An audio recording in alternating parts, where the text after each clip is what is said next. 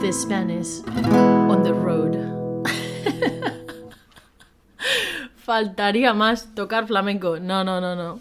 Bienvenido, bienvenida a The Spanish on the Road, un podcast para estudiantes de español de nivel intermedio alto en el que aprenderás muchas cositas y expresiones. Para conseguir las transcripciones de los primeros episodios de este podcast, ve a thespanishontheroad.com y suscríbete a mi newsletter.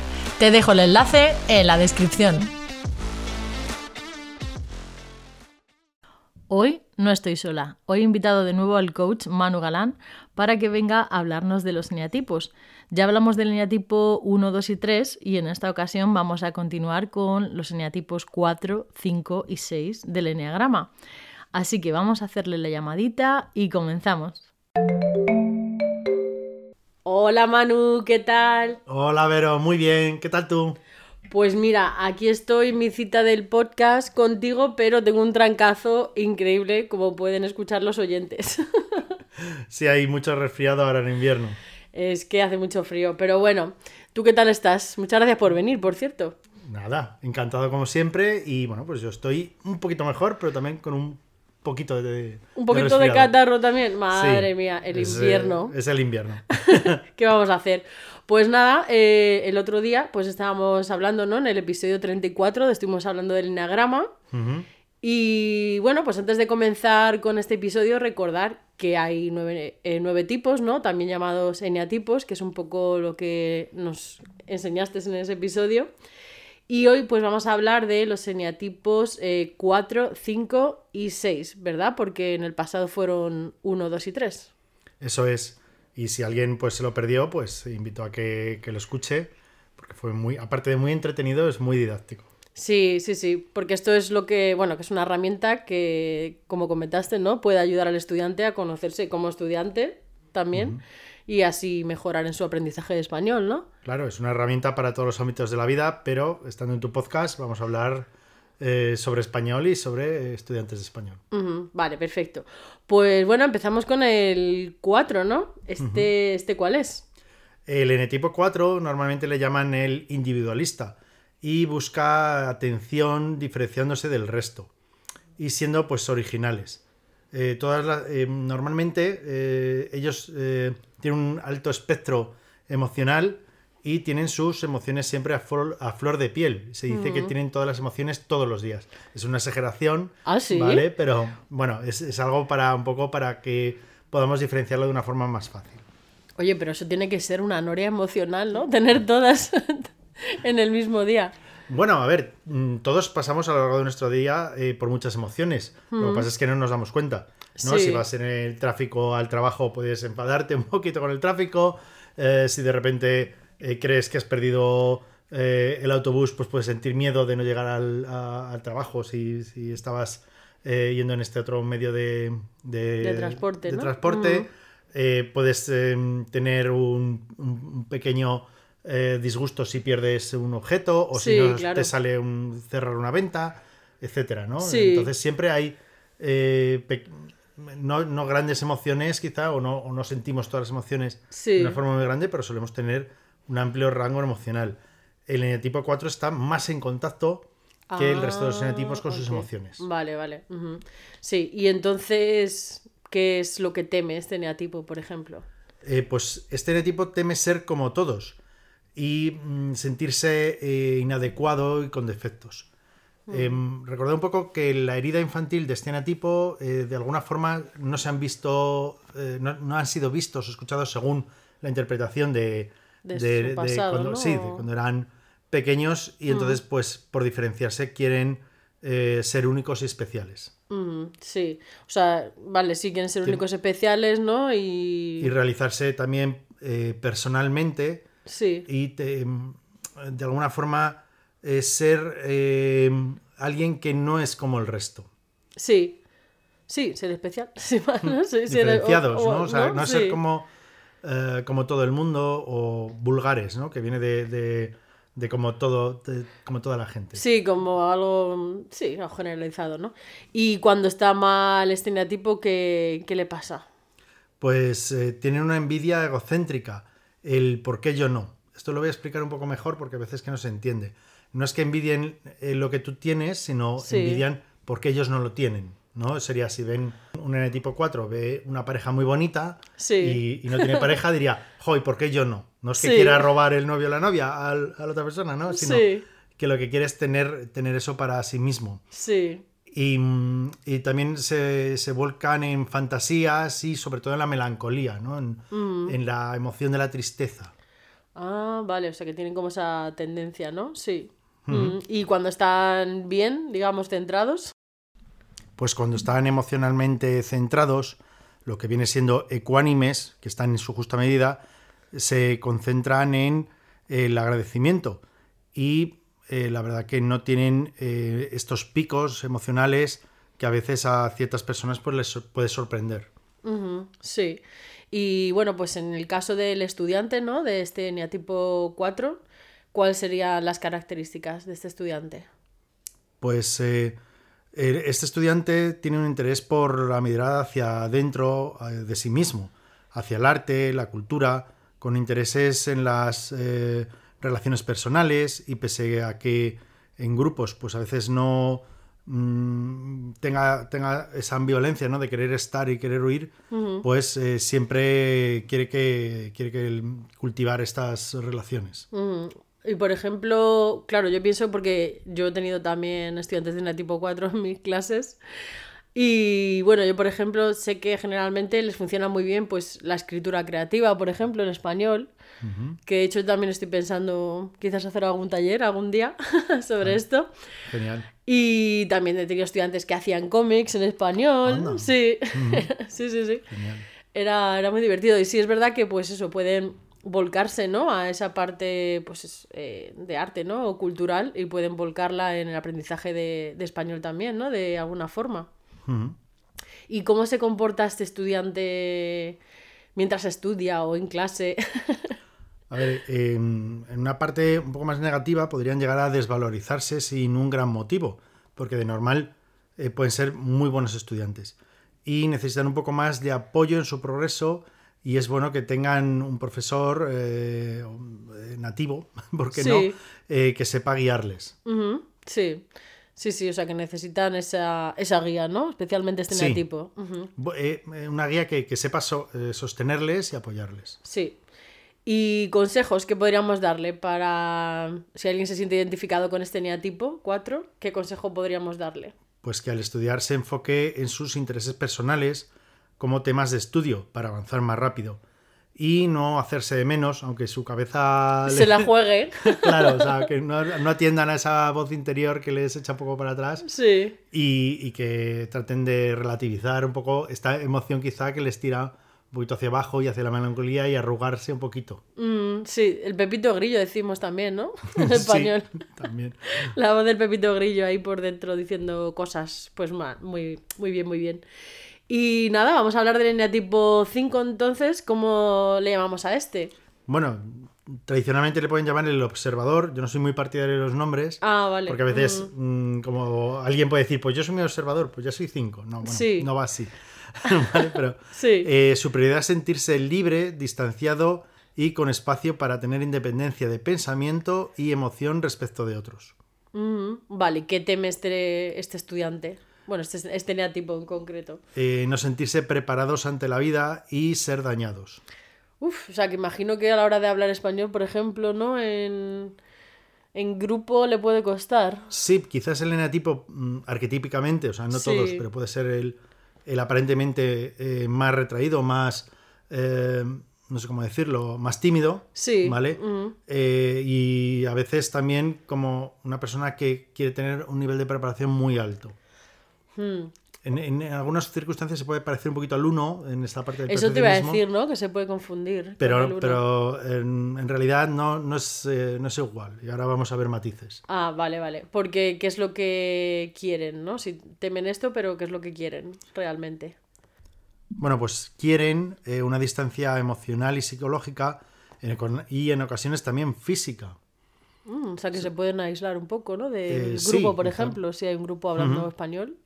Quizás son los, mm, los que más les cuesta llegar a, a estar ahí, pero bueno, también ahora veremos cómo también pueden entrar en determinadas circunstancias, pueden ser personas muy habladoras Hmm. y con muchas ganas de, de- de poder contar lo que les interesa. Sí, pero imagino que cuando están mal le dan muchas vueltas al coco por lo que dices, ¿no? O, o cómo va esto. Sí, claro, son eneatipos ya del grupo de los mentales que piensan y repiensan todo. Mm, Que, bueno, que tienen una avaricia sobre cualquier recurso que, que tengan, como el dinero, el tiempo y la energía, esa energía que, darle a otros, ¿no? Entonces, Sí. eh, pues ahí mm, eh, realmente pues es lo que estábamos hablando un poco, de, de- de que va a costar eh, abrirse a otros. Sí. Avaricia en cuanto a la energía, no sé si me podrías dar algún ejemplo. Bueno, pues por ejemplo, si yo estoy en un grupo, este grupo a mí no me parece eh, en el que yo pueda participar, no, eh, que me vaya a aportar algo, Sí. pues entonces me ahorraré, ¿vale? ¿Ah, sí? Como si me apagara, como si apagara la luz, ¿no? Ahorro luz, ¡pup! Sí. me apago y entonces no participo. Anda. Y me quedo, y me quedo sin, sin hacer nada. También se pueden ahorrar en el tema de la ayuda, ¿no? Y Sí. entonces por eso hablamos de avaricia. Ah, vale, vale. Joder, qué curioso. ¿Y cuando están bien? Bueno, cuando están bien, pues son comprensivos y dan valor a la condición humana y son generosos. Hmm. No le dan tanto al coco. No le dan tanto al coco ahí, ¿no? Cuando estén ya más centraditos. Sí. Entonces, como característica de este estudiante del lineatipo 5, Pues son muy metódicos y eh, se pueden obsesionar con la gramática, por ejemplo, porque eh, para ellos la, es muy interesante, ¿no? Cómo Sí. funciona todo y cómo eh, son ciertas reglas y cómo encajan y entonces, bueno, pues pueden ser un poco obsesivos con, con ciertas cosas. qué curioso. o sea, que les suele gustar bastante la gramática pura y dura, ¿no? Y también a veces con la pronunciación, pero más con, con cosas que tengan como reglas y lógica. Sí, sí, sí. Mm. Y, por ejemplo, ¿cómo se comporta este estudiante? Pues en- es un estudiante con mucha dedicación, ¿vale? Cuando decide estudiar español, ¿no? O sea, porque Sí. lo tiene que tener claro. Pero cuando lo tiene claro, es un estudiante con mucha dedicación, pero no son tan buenos en conversación, porque ya decíamos antes que son más retraídos. Sí.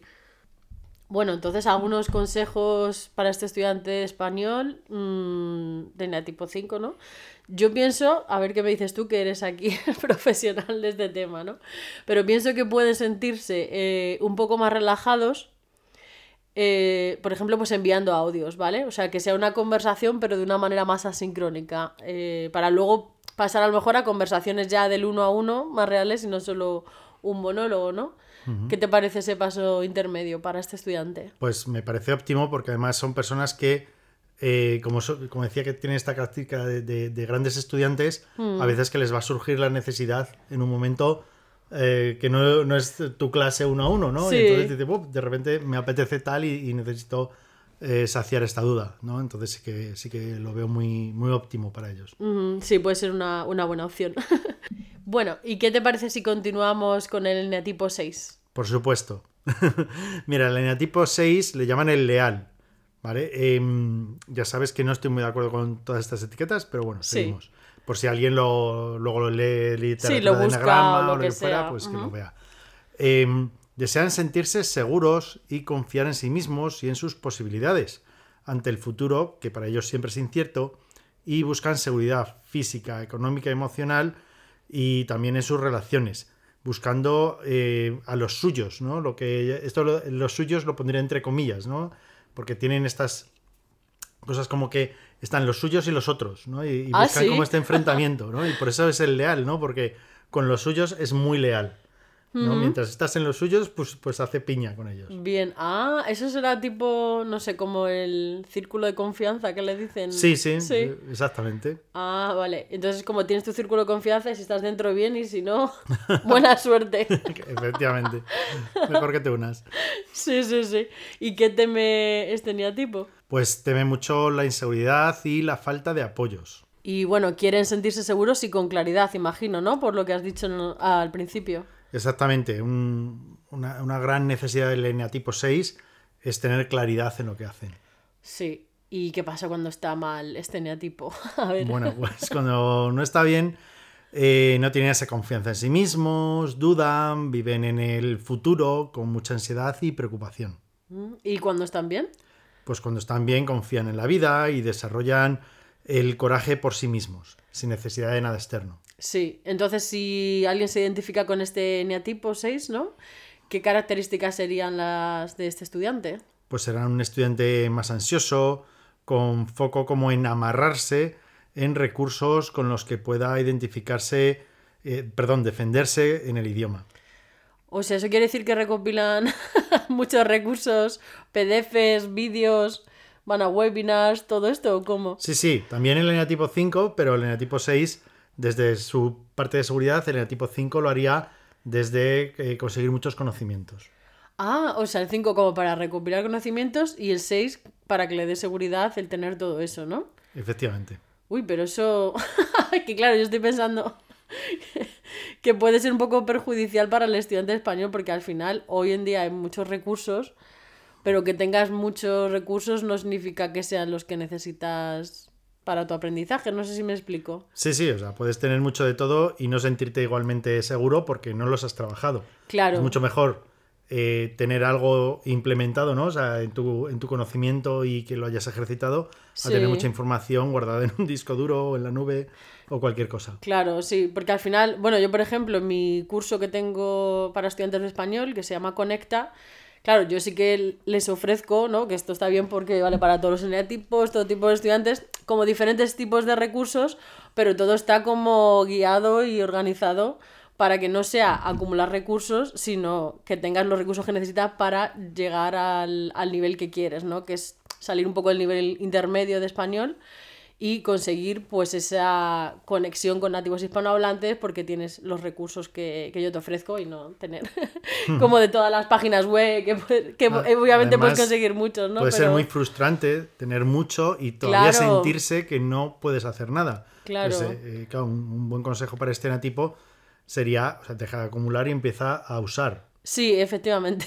es como que tengas los materiales X, ¿no? O el curso X, pero que lo utilices, ¿no? Efectivamente. ¿Y cómo se comporta este estudiante entonces, este en tipo 6? Bueno, pues eh, va a tener una preocupación excesiva por su nivel y sí sabrá manejarse fuera de clases, en el mundo real, con otras personas, donde pueden atacarle los miedos. ¿Y qué consejos podríamos darle a este eneatipo 6? Bueno, pues que busquen las herramientas para que le proporcione un grupo emocionalmente seguro en este idioma y que transformen su incertidumbre en el uno en uno en curiosidad. Hmm, es curioso porque justo ayer tuve una fiesta de Navidad con un grupo de estudiantes y para mí una de las principales mm, una de las cosas que realmente quería conseguir también con ese grupo era precisamente eso, ¿no? Que se sintieran seguros, cómodos, que se llevaran bien, porque bueno, era un taller bastante divertido en el que vamos a interactuar entre todos. Yo sí los conozco a ellos, ¿no? Pero ellos no se conocían entre ellos. Y fue una de las cosas que conseguí, ¿no? Que se sintieran, pues así, seguros, tranquilos y se lo pasaran bien. Genial, porque a veces da miedito, ¿no? el que otros vean tu nivel y puedan decir algo y, bueno, lo que estamos todos, o sea, yo cuando estudio idiomas, pues siempre todo el mundo estaba aprendiendo y queriendo progresar, entonces, bueno, quitarle esa parte de, que te puedan juzgar y entrar rápidamente en algo divertido. Sí, en una dinámica divertida, sí, sí, así que fue, fue genial. Pues bueno, yo creo que hasta aquí hoy con los eneatipos, ¿no? Sí. Continuaremos con los eneatipos 7, 8 y 9, ¿no? Sí, efectivamente. Los tres últimos. Sí, ahí hay uno que me gusta mucho, el 7. ¿Ah, sí? Sí. ¿Por qué será? Ya ves. Lo pues hablaremos en el próximo. será el primero que hablemos, entonces. Perfecto, perfecto. Pues nada, muchas gracias de nuevo, Mano. Pues muchas gracias a ti por invitarme, que siempre me siento genial y me divierto muchísimo. Y nada, gracias a nuestros oyentes también. Hablamos entonces. Chao, chao. Hasta luego, chao, chao. Y como siempre, para finalizar, voy a explicarte algunas de las expresiones que hemos utilizado en este episodio. La primera fue tener un trancazo increíble. Esta expresión se refiere a tener un resfriado o una gripe muy fuerte. Trancazo simplemente es una forma coloquial de decir, pues, enfermedad, ¿no? O malestar. La número dos, tener las emociones a flor de piel. Esto significa experimentar emociones de manera intensa y fácilmente visible. Cuando alguien tiene las emociones pues a flor de piel, significa que es muy sensible o que las emociones están muy presentes. Y la tercera y última que hemos utilizado es jugársela. Esto lo utilizamos para mm, hablar de cuando corremos un riesgo o apostamos por algo y puede referirse pues eso a tomar una decisión arriesgada o ponerse en una situación un poco incierta, ¿no? Que no sabemos cómo va a salir. Y bueno, eso es todo por el episodio de hoy. Espero que hayas aprendido mucho y que hayas disfrutado. Si quieres descargarte las transcripciones de los primeros episodios y conocer sobre mis servicios, ve a thespanishontheroad.com y suscríbete a la newsletter. ¡Nos vemos!